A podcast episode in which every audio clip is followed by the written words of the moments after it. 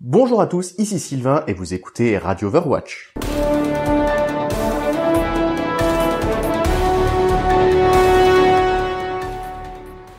Y a-t-il trop d'égalité en partie classée sur les cartes de type attaque?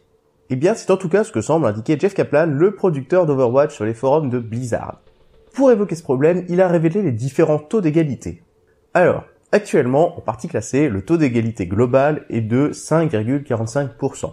C'est un taux qui paraît tout à fait entendable pour l'équipe de développement, et moi-même il me semble être parfaitement acceptable. Si on rentre dans le détail, sur les cartes de type contrôle, donc c'est-à-dire la tour de Lijiang, Ilios et Népal, le taux est logiquement de 0% puisque sur ces cartes, la victoire revient à la première équipe ayant gagné 3 manches. Sur les cartes d'escorte de convoi, Gibraltar, Dorado et la route 66, ce taux est aussi quasiment nul.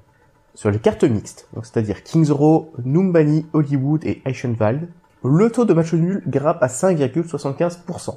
Je pense qu'il s'agit quasi exclusivement du cas où aucune des deux équipes n'a réussi à gagner le premier point. Mais le plus gros problème semble venir des cartes de type attaque, que sont le Temple d'Anubis, l'usine Volskaya et surtout Anamura. Sur Anamura, le taux d'égalité peut aller jusqu'à atteindre 18%. Rendez-vous compte, presque une chance sur 5 de voir votre demi-heure de jeu se solder par une égalité. Donc forcément, c'est super frustrant.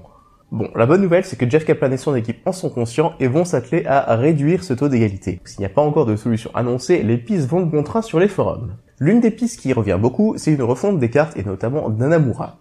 Alors selon moi, c'est une solution qui serait assez coûteuse et qui risque fortement de perturber l'équipe de ces cartes. Parce que je dis souvent que lorsqu'il faut capturer le second objectif, l'équipe qui défend est trop près du point. Donc il ne faudrait pas oublier que cette équipe a aussi à défendre un premier point en début de partie. Si on allonge la distance entre le point de spawn et le point B, eh bien mécaniquement on allonge aussi la distance entre le point de spawn et le point A. Et là du coup ça risque d'être très très compliqué pour la défense. Bref, cette solution me semble vraiment destructrice.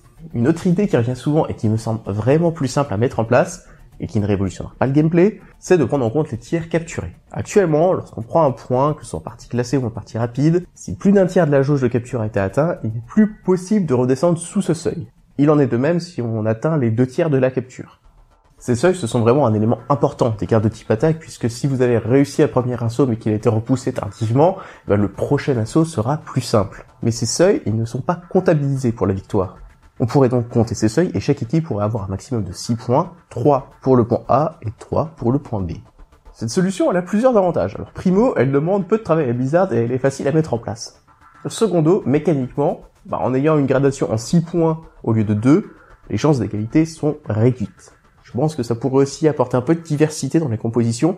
Je pense notamment aux flanqueurs tels que Sombra ou Tracer qui brillent assez peu dans la méta actuelle, et bah, ça permettrait peut-être de les voir un peu plus mis en avant.